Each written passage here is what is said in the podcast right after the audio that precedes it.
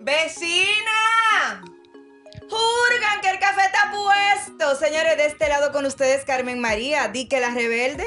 De este lado Mariel Valdés, dice que la sumisa, la escritora. Y de este lado la humana, Francia Céspedes, pero realmente yo soy la coach. De este otro lado, Wendy Taktuk, la fotógrafa, disque graciosa.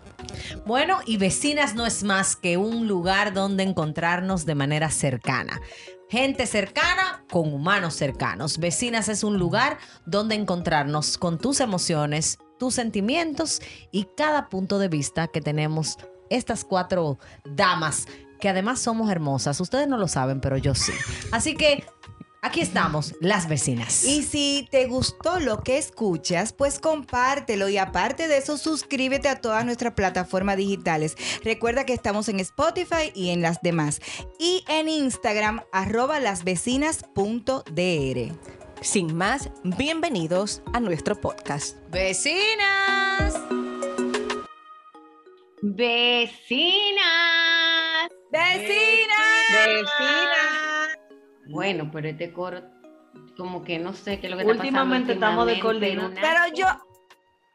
Ay, pero ustedes están muy exigentes últimamente. Tiene que ser ahí one, two, three. No. No, pues está bien. No, no, no hay problema. Estamos como el ánimo de Francesca, yo siento que- No, ese eres tú que estás así, mi amor. es verdad. Bueno, pues, como el diría yo, Carmen, amor, yo- como diría Carmen María Rodríguez Jacim de Verascoico, tienes la boca llena de razón. normal. O sea que no, no. Eh, no- el café como que tú lo estás colando, Francia. sí. Porque si. no discrimine el café. Échale agua y échale mucho café. Más etrón, más etrón. Bueno, vecinas, hoy hay un temita un poco, mm, vamos a decirle así profundito, eh, que se extiende bastante. Pica y se extiende, Pica y se tiende. pica y se extiende. Y A vamos ver, a en ver. este podcast a hablar sobre, señores, la discriminación. En Ay, un paísito como este, con parón, con paroncito, Muy. tienes el, el pelo crespo en muchos sitios porque lo he visto, lo he vivido. eh, no eres aceptada. Eh, no sé, a lo mejor por el, el tono de piel, pues te miran medio raro. Es más, hasta por la vestimenta. Ya lo sabes, aquí todo, o sea, mucha gente lo que quiere es que ese pelo crespo esté de plancha, Sí, sea un pelo lacio. eh, yo no sé si el pelo lacio o el pelo rizado te da estatus. Eh, ¿Qué puede ser? Déjame decirte, porque el tema racial es tan fuerte que cuando tú ves una persona clase alta de color, no la miran igual que una clase no, alta para nada, mi amor. de piel blanca. Porque esa persona Entonces, es como de tez raro. negra, pero de clase alta, mi amor, te representa. eh, O sea, que quiere decir y dejar dicho que cuando a la hora de tú buscar trabajo, ya viviendo nosotros en el pleno siglo XXI, ay, tu currículum, tu conocimiento, vale, como dicen eh, los mexicanos, vale verga, ¿verdad? Eso no vale nada porque si usted es indiecita, tiene el pelo crespo, o tiene un pajón, o tiene un curly, o tiene una cosa, y yo que no tengo ni idea de lo que voy a hacer en ese trabajo, pero soy blanquita, tengo mi cabellito liso, me lo dan a mí el trabajo. Eso es lo que ustedes están queriendo decir. Sencillo. Ponme esa, una chica, vamos a ponerla en, en igual proporción. Una chica esbelta con un cuerpazo, piel canela, pelo rizo, ojos marrones, negros, versus una joven blanca con un cuerpazo, con el pelo lacio, menos capacitada que la morena. ¿A quién le dan el que- trabajo? Lo que yo te acabo de decir.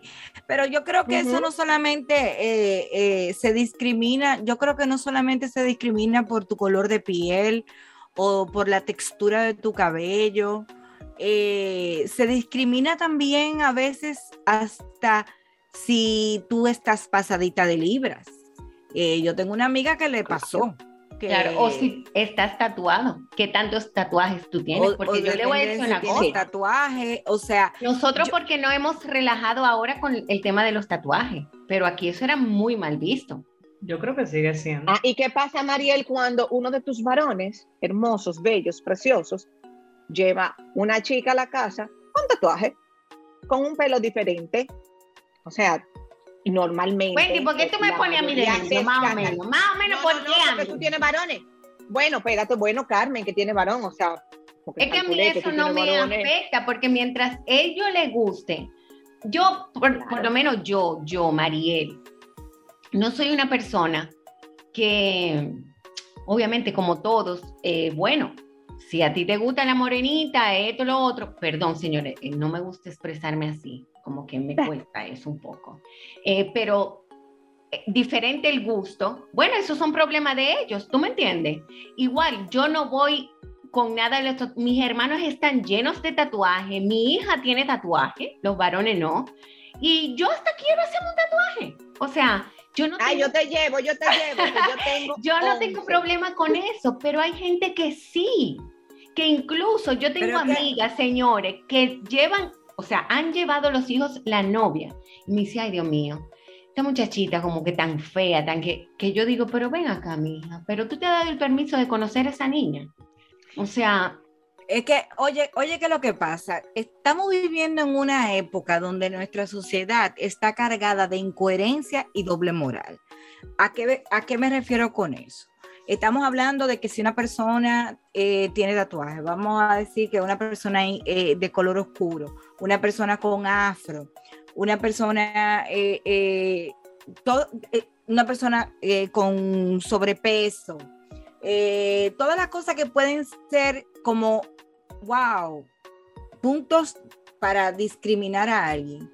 Pero entonces al mismo tiempo estamos viviendo en una sociedad donde le estamos dando permisividad a una cantidad de cosas que tú a la hora del norte, que si te criaron con algún tipo de valores y principios en tu casa, tú te vas a despeinar y te vas a decir, pero ¿cómo así?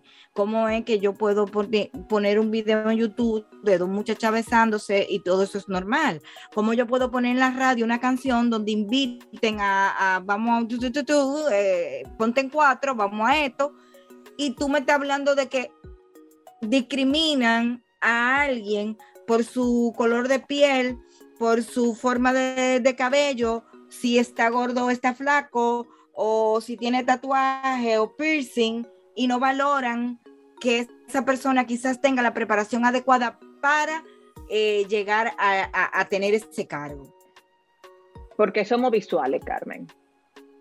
Vivimos de la apariencia, de la apariencia, del qué dirán. A mí no me importa eh, esa persona preparada que esté a lo de mí. A mí me importa que cuando yo llegue, yo lleve un tipazo al lado. Eso, porque como que la sociedad está en eso. No es lo que yo pienso. Yo concuerdo contigo. O sea, pero creo que por lo menos a la generación de nosotras, no sé cómo estamos nosotras criando a nuestros hijos, a la generación que sube, pero la generación de nosotras es, tú tienes que mejorar la raza. ¿Y qué quiere decir con tú tienes que mejorar la raza? Sí, eso El siempre. color, la, es la apariencia, olvídate del mundo, no importa que sea como un llame, como dicen, es la apariencia. Señores, y Francia va a hablar, Francia no ha dicho ni sí. Entonces, vamos a recoger que Francia Bueno, miren. dura. Ni de mamá. Además de que yo estoy de acuerdo con, con lo que ustedes están exponiendo y, y con lo que tú decías, Wendy, de que somos visuales. Hay una realidad que nosotros no debemos escapar de ver. No estoy diciendo que es una realidad porque estemos de acuerdo, sino algo que está tácitamente, eh, o sea, que lo vivimos. Y es que hay códigos universales. Hay códigos para todo en la vida. Hay códigos. Los tatuajes tienen un código. Si nos vamos a Hollywood, y miren, yo lo estoy diciendo aquí frente a ustedes, que las dos de ustedes, eh, bueno, las tres, porque esta no tiene tatuaje, pero quiere. Vamos a decir, pero, y tienen sus hijos, tienen tatuaje, y ok. Yo voy a decir lo que yo, como yo lo veo. Hay códigos. Y en Hollywood, que es un, una potencia desarrollada, donde se supone que todo está ya eh, creado, vamos a decirlo así. Cuando una película te quiere mostrar a un delincuente, cuando una película te quiere mostrar a una persona mala, para llamar maldad a cualquier hecho X, te los saltan de tatuaje y le ponen piercing. Pero en ese mismo Sí. Hollywood, el, el actor que está lleno de tatuajes va a representar a un político, va a representar a un padre de familia y le tapan los tatuajes. Entonces, donde yo entiendo que debe llegar el, el nivel de conciencia de los seres humanos, independientemente de lo que creamos, es en estar conscientes de que en la vida, quieras o no, en lo que sea que tú decidas creer, vas a pagar un precio.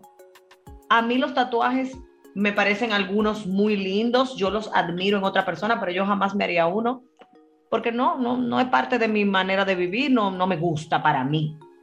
Eh, Los míos son muy lindos y tienen pero reconozco también que hay una, eh, por lo menos en lo, en lo que yo conozco de las personas allegadas a mí, eh, siento que el tema de los tatuajes o de los mismos piercings eh, eh, es como una época y medio la gente se vuelve, así como hay mujeres que se hacen adictas a la cirugía y se Ujú. ponen senos, se arreglan las orejas, se arreglan la nariz, se arreglan las nalgas, se No, mi arreglan las amor, piernas. se llevan la boca casi a la oreja. Ahí voy. Pero yo siento que con los tatuajes a mucha gente le pasa eso. Empiezan por hacerse uno y cuando tú vienes a ver, ya tú no sabes de qué color son porque están forrados. A mí no me parece. Los tatuajes son adictivos. Los Es lo que tatuajes te digo, pero yo te voy a poner un algo. Por lo que tú estabas diciendo, Mariel, de tu amiga que dice que esa muchachita sí es fea para su hijo.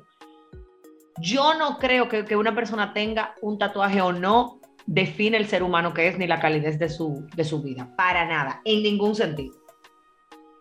Sí creo que cuando hay un déficit emocional y la gente tiene un tema de buscar aprobación, el tatuaje pudiera usarse para eso. O sea, yo creo que hay un grupo de gente que se hacen tatuaje como una manera de llamar la atención Sí.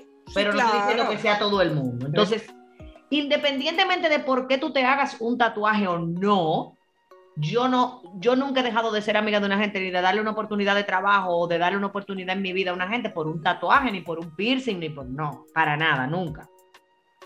Y reconozco que, que hay gente, no solamente llena de tatuajes, no, que pudieron haber estado hasta presa, o sea, que han cometido situaciones, que, vámonos a los extremos, gente que puede haber cometido eh, ¿cómo se llama? Eh, actos ilícitos, lo que sea, a lo que tú vas a seguir amando, porque es que lo que te digo, la discriminación no solamente tiene un componente cultural, también hay un, compo- para mí, también hay un, Sí. un componente de, tu, de tus valores, de, de lo que, de lo que te inculcaron desde niño.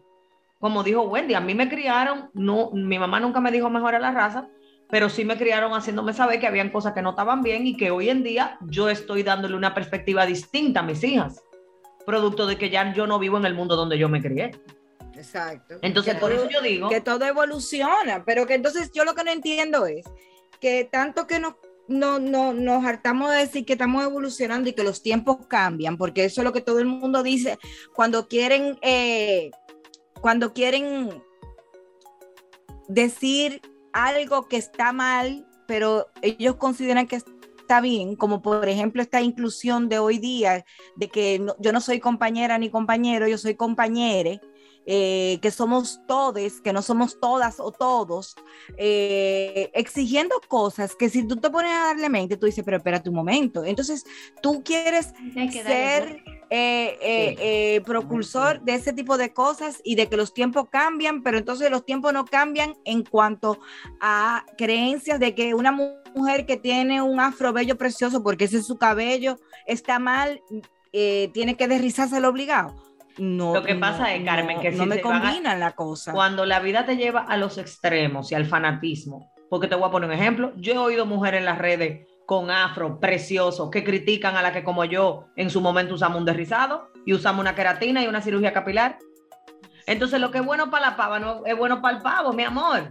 Yo te puedo respetar, respetar que tú quieras andar con tu pajón y tu afro y te quede bello, pero tú tienes que respetar que a mí simplemente ni me gusta ni me hace sentir cómoda ni bonita. Entonces la discriminación, por eso dije, además del componente cultural, tiene un componente de tu manera de ver la vida y es algo muy particular, claro. súper particular, porque yo, gracias a Dios, no vengo de una familia donde a mí me hablaron de blanco y negro, y de tampoco. nada de eso. Pero yo te voy a poner un ejemplo. Yo salí a comprarle los zapatos colares a mis hijas con mis hijas. Y el muchacho de la tienda, bueno, Mariel se lo sabe, te cuento, porque. Eso fue ahora, hace un mes. El muchacho de la tienda dice, ¿y usted es la mamá de ella dos? Sí. ¿Y por qué ella es prieta? Ay, qué bello. Qué Ay, Pero mi hija está lista. Y aquel era, y él era blanco leche. No, honestamente, si tú me preguntas que ahí, ahí es donde viene mi filosofía de vida. A mí no me importa si era blanco o negro, pues yo ni siquiera me fijé en eso, porque eso no es un detalle en mi vida. Yo no vivo pendiente. Claro, pero- pero- o sea, tiene que ser una gente lo que iba el com- negro teléfono o blanca leche para que yo eso sea lo que se me grabe. O sea, como que yo no vivo la vida. De hecho, cuando me hicieran bebés, yo nunca permití que ellas se refirieran a sus amiguitos como el, el gordito, mami, la morenita. La... No, no, no. Busca, busca otra cosa que ver de esa gente. Si tú no te vas a aprender su nombre, un- una situación física no debe ser lo que te ancle con un ser humano. Ah, no, tú ves, a diferencia mía, yo le digo, eh, apréndete el nombre porque esa persona tiene un nombre. Ahí voy, pero te estoy hablando de que Rebeca y Valentina eran dos bebés. Yo te decía, ok, no te aprendiste el nombre, busca otra manera de señalarme a, a esa persona. Entonces cuando ese muchacho me dijo eso, yo no tuve que responder porque Valentina está lista. Porque yo, le, porque yo tengo mi vida entera, con, de o sea, la vida de mi vida entera con ese tipo de comparaciones. ¿Y por qué una tiene el pelo bueno y una tiene el pelo malo? ¿Y por qué una es blanca y otra es morena? ¿Y por qué? Y real y efectivamente, yo he procurado cultivar en el corazón de mi hija, primero que eso no es un tema. Segundo, que el hecho de que una persona te quiera agredir a través de eso, solamente le puede dar permiso tú para que eso te afecte. Claro, claro. Totalmente. La persona puede decir lo que le dé la gana, prieto, negro teléfono, como yo dije ahorita, morenita, lo que sea. Y para que eso te afecte, tú tienes que darle permiso. Y no puede haber ahí hasta cierto complejo. Cuando yo te dije que si él era blanco leche, es porque normalmente el gordito le dice gordito al otro. Claro. Sí, El moreno le, di- yo el sé. moreno le dice moreno al otro. Tú sabes, o sea, como que tú estás cayendo en eso, pero tú estás dentro de lo mismo poniendo una, una, una muralla, o sea, como separando la cosa. Yo de verdad no me acuerdo de qué color él era, si te soy muy honesta, no, no. O sea, como que yo ni capté, a mí lo que me dio fue risa por la rapidez de- y la astucia de Valentina a responderle de una manera súper diplomática. ¿Y qué le respondió Valentina? que, que negro y blanco era una manera de ver la vida. Que ella no era prieta, que ella tenía un color distinto. Y que sí, que yo era su mamá. Muy bien. Ay, ay, ay, O sea, fue su respuesta. ay, Entonces, ay. cuando ya yo fui, como cuando yo vine a reaccionar, ella ya le había contestado. Sí. Y yo seguí el discurso, pero, Pero- te voy a poner un ejemplo. Eso provocó, de alguna manera, que como mamá, gallina, que- queriendo cuidar mi pollita, yo le dije, vámonos, vamos, vamos a seguir viendo. Y simplemente no permanecí más tiempo en esa tienda. Pero tú estás hablando Claro. de- del color de Valentina. Yo te voy a hablar del caso mío personal de mi hija Gaila. Gaila se puso flaquísima, hermosa, preciosa, una muñequita, pero Gaila tenía una condición Ella médica. Sigue siendo bella preciosa. Espérate, claro. Eh, eso es lo que, ahí, ahí es que voy. Eh, pero ella tenía una condición médica que por eso fue que ella había rebajado todas esas libras. ¿Qué pasa? Que después que logra, eh, se opera, gracias a Dios, ella tenía, eh, ay, ahora se me olvidó el nombre de lo que ella tenía. Ay, virgen. Una condición en el esófago. En el esófago, eh, era en el esófago, lo tenía siempre cerrado y, y la operación era abrírselo. Y ella empezó a engordar. Ella empezó a engordar porque ella estaba comiendo de nuevo normal. Señores, la cantidad de gente que le escribía a ella, no solamente en sus fotos normales, sino también en mensajes eh, eh, directos, privados. Que qué es lo que te pasa, que por qué tú te estás explotando, que qué es lo que sé yo qué. Y es tanto así que cuando Gaila estuvo delgada, Gaila no paraba de trabajar cantando, teniendo picoteo una, eh, una noche sí, una noche no, en, bares, en restaurantes, siempre ten- tenía una contratación. Desde que Gaila volvió de nuevo a coger sus libritas, mermaron. Las contrataciones mermaron, ya ella no Oh. era una muchachita sexy, eh, bonita, con una cinturita y una cosa, porque ya estaba gordita otra vez. Y, y visualmente a los lo centros no le interesaban. Lo hablamos cuando vino Pablo a compartir con nosotros en el episodio. O sea, lamentablemente, la interpretación de obesidad que se le da en muchos momentos a, a la misma obesidad como tal es falta de amor propio. Señores, te voy a decir más. La discriminación con el obeso llega a un punto tal que la gente dice que todos los obesos hieden, Ay, Dios. Ajá. que sudan más. Ujú. Ajá. O sea, si nos vamos a la crudeza de las discriminaciones por la diferente cosa, la gente ve a un obeso y si tiene esa interpretación, le baje de él. O sea, lo que va a estar como que guacalache, no quiere ni abrazar. Va a a manteca. Entonces, Lo mismo pasa con una mujer que es muy voluptuosa, por ejemplo, y que vive exhibiéndose. La gente tiene una interpretación de eso, pero también pasa con la que es voluptuosa y decide no exhibirse. O sea, por eso yo decía que si vamos a hablar de discriminación, primero lo que tenemos que hablar es de interpretación. ¿Cuál es la interpretación que yo le doy a las cosas? Porque lo que te digo, tú sabes la cantidad de gente que yo conozco que le viven tirando al que tiene los moños crespos y deciden no dejárselo crespo. Entonces, ¿por qué estoy mal yo? Y si a mí no me gusta el pajón. El día que yo me deje un pajón, yo no sé. Porque yo, o sea, yo veo esos pajones y digo, qué bellos. De hecho, una de mis hijas lo tuvo. Pero a mí me da hasta calor, como, ay, ay, como que... Pero, pero te voy a decir algo, Francia. Eh, en el momento en que nosotros aprendamos a vivir para nosotros y no para todo el mundo, vamos a tener paz, vamos a tener tranquilidad porque eso es algo muy importante también, que nosotros, nosotros todos, porque nos tenemos que incluir todos, vivimos para el ojo del otro.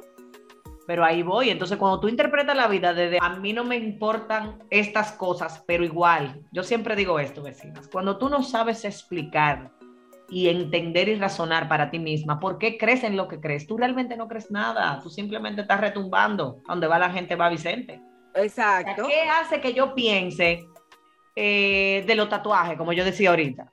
¿Qué hace que yo piense que los tatuajes son buenos o malos en cada ser humano? ¿Qué hace que yo piense que, que el, los piercing, la, gente que se llena de arete en todos lados, la gente que se viste de manera gótica, la que se viste muy sexy, el que usa...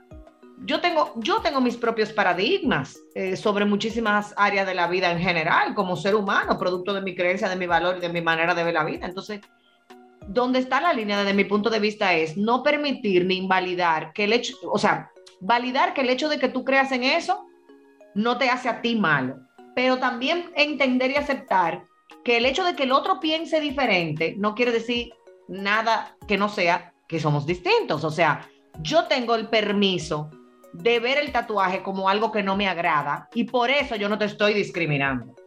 Yo te estoy diciendo que pero que, pero que eso pero eso bajo las creencias que tú tienes, ya que tú estás hablando de eso, por ejemplo, que no le impida a una persona que llega con ese pelo crespo o que llega lleno de tatuaje o que tiene piercing o que anda vestido, que tiene rasta el pelo, lograr desarrollarse porque tú no crees 100% o tú no compartes 100% el por qué esa persona está así, pero teniendo la capacidad, no se le cierre quizás la oportunidad de poder crecer, que eso es lo que pasa en la mayoría de los casos. Quizás no pueden desarrollarse y sacar ese potencial porque son juzgados sin permitírsele demostrar de qué están hechos y cuál es su capacidad.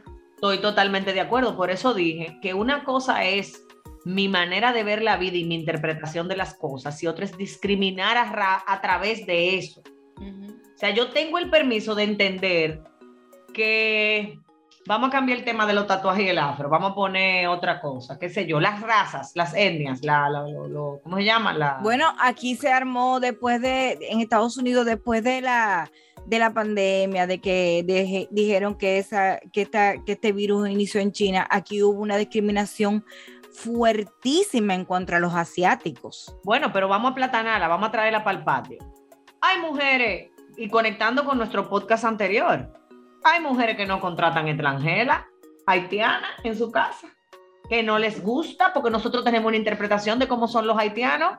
Hay otras espérense, que... Espérense, Tú tienes, eh, perdón. No, no, pero que lo que te iba a decir, pero oye, que lo que te digo. Yo no juzgo el hecho de que tú no lo quieras hacer. Ahora, el hecho de que yo decida no entrar a una haitiana en mi casa no implica que yo la estoy discriminando no implica que yo no crea que haya mujeres haitianas que sean extraordinarias trabajadoras. Ahora, yo no lo escojo. La discriminación viene cuando yo quiero imponer el criterio mío. Yo, yo te voy a decir algo que, por ejemplo, eh, para que la gente me entienda, yo no lo escojo porque yo que pienso que tenemos, aunque somos vecinos de países, tenemos diferentes eh, criterios, diferentes costumbres, diferentes religiones, o sea, son cosas muy diferentes. ¿Tú me entiendes? ahí eh, está bien, desde ese punto, pero igual le estás discriminando, porque no le estás dando la oportunidad. Ahora voy. En mi caso, señores, a mí me pasó un algo que me marcó con una chica Chica, exactamente. Eh, yo tenía que tener como 12 años Y la verdad a mí eso me marcó muchísimo. O sea, me marcó que yo duré un tiempo, señores, que yo, esa gente no la podía ver. O sea, no la Ay, podía ver porque a mí me marcó muchísimo. O sea, me marcó dentro de mi casa y, señores, fue tan fuerte eso que en ese entonces, en paz descanse, mi querido tío Pum, que lo amo, lo adoro, y el señor eran las 12 de la noche y él no tuvo que ver y le dijo, recoge que te largas de mi casa ahora mismo. Ahora. O sea, y a mí por eso me costó. Hoy en día no, nada que ver, ¿tú me entiendes? Pero yo tuve que hacer un trabajo con eso. Claro, pero lo que te digo, hasta cierto punto. Por eso quise cambiar el tema de tatuaje, afro, pelo, pelo, lo que sea, para verlo desde otra perspectiva. Porque yo te voy a decir algo, cuando yo entrevisto gente de X países, cuando estoy ayudando a un CEO de una empresa y estoy colaborando como coach empresarial, así, haciendo mi- parte de lo que yo hago en mi trabajo, yo tengo una de las, de las, de mis coaches de más tiempo que me relaja, porque hay una nacionalidad en específico con la que yo tengo mis reservas para determinados puestos. Por lo mismo que tú acabas de decir, experiencias pasadas. Pero ¿qué pasa? Yo tengo que reconocer, Mariel, que una experiencia pasada no es un sí, amén. Yo lo sé. Entonces, en ese Claro. momento yo no permito que mi manera de interpretar el hecho o, la, o lo que pasó en ese momento X marque, como dijo Wendy, el que yo no le pueda dar una oportunidad a otra persona de esa misma eh, nacionalidad que quizás se maneja totalmente diferente, porque te voy a decir algo, los dominicanos somos muy discriminados en los aeropuertos, pero ¿por qué? Porque somos conocidos como unos irrespetuosos, reguerosos, romper reglas. Escandaloso. Un, un Pero, pollo pero guisado tú estás hablando del aeropuerto, pero vamos a hablar desde la línea aérea, desde la fila de la línea aérea. ¿Tú conoces un dominicano, Francia? Mi amor, pero que a mí me ha pasado, Carmen. Yo vivía fuera del país con mis padres, vivía en Venezuela hace mu- muchos años ya. Y yo recuerdo que la primera vez que yo iba saliendo de Margarita para acá, la muchacha del counter de la línea aérea me dijo que tú eres dominicana. Y a mi mamá, pero usted es blanca con peca. Y, aló, ¿qué tiene que ver eso? Mm, Pero en ese momento también yo hago las paces con saber que yo soy de una cultura que lo que más se ve es el desorden, Sí. es la falta de respeto, es los, las, los tubos y las redecillas y los aplausos en un avión.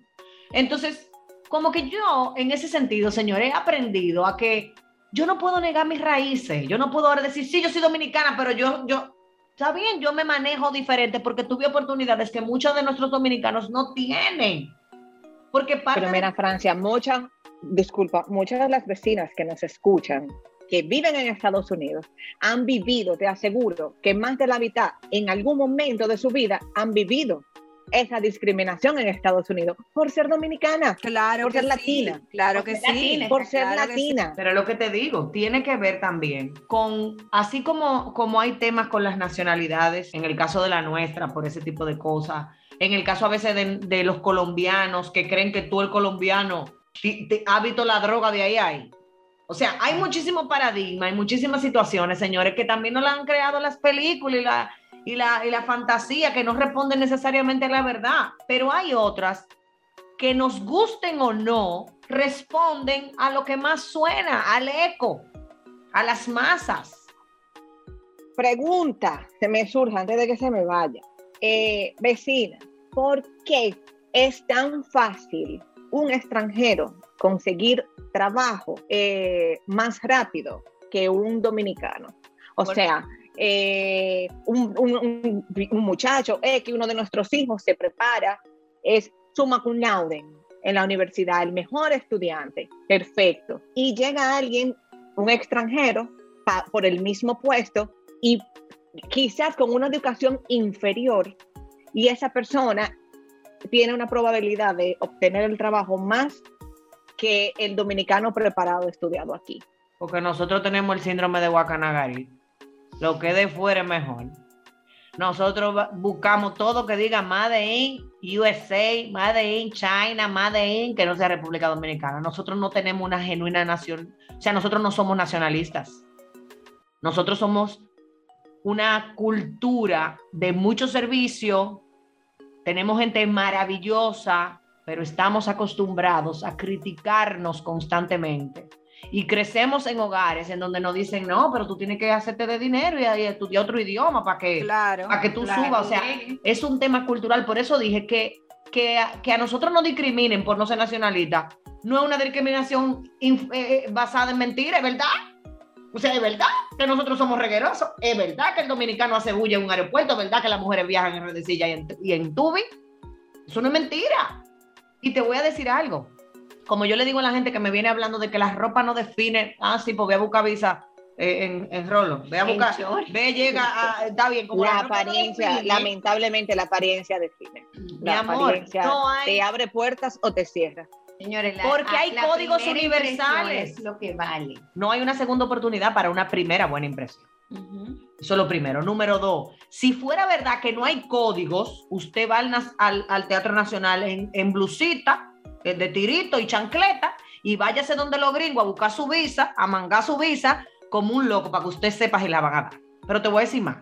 Tú llegas a un aeropuerto bien vestido, con una maleta como es, y el vuelo se sobrevende, y a ti te pasan para primera clase. Al que anda como un loco, para montarse en primera clase tiene que pagarlo.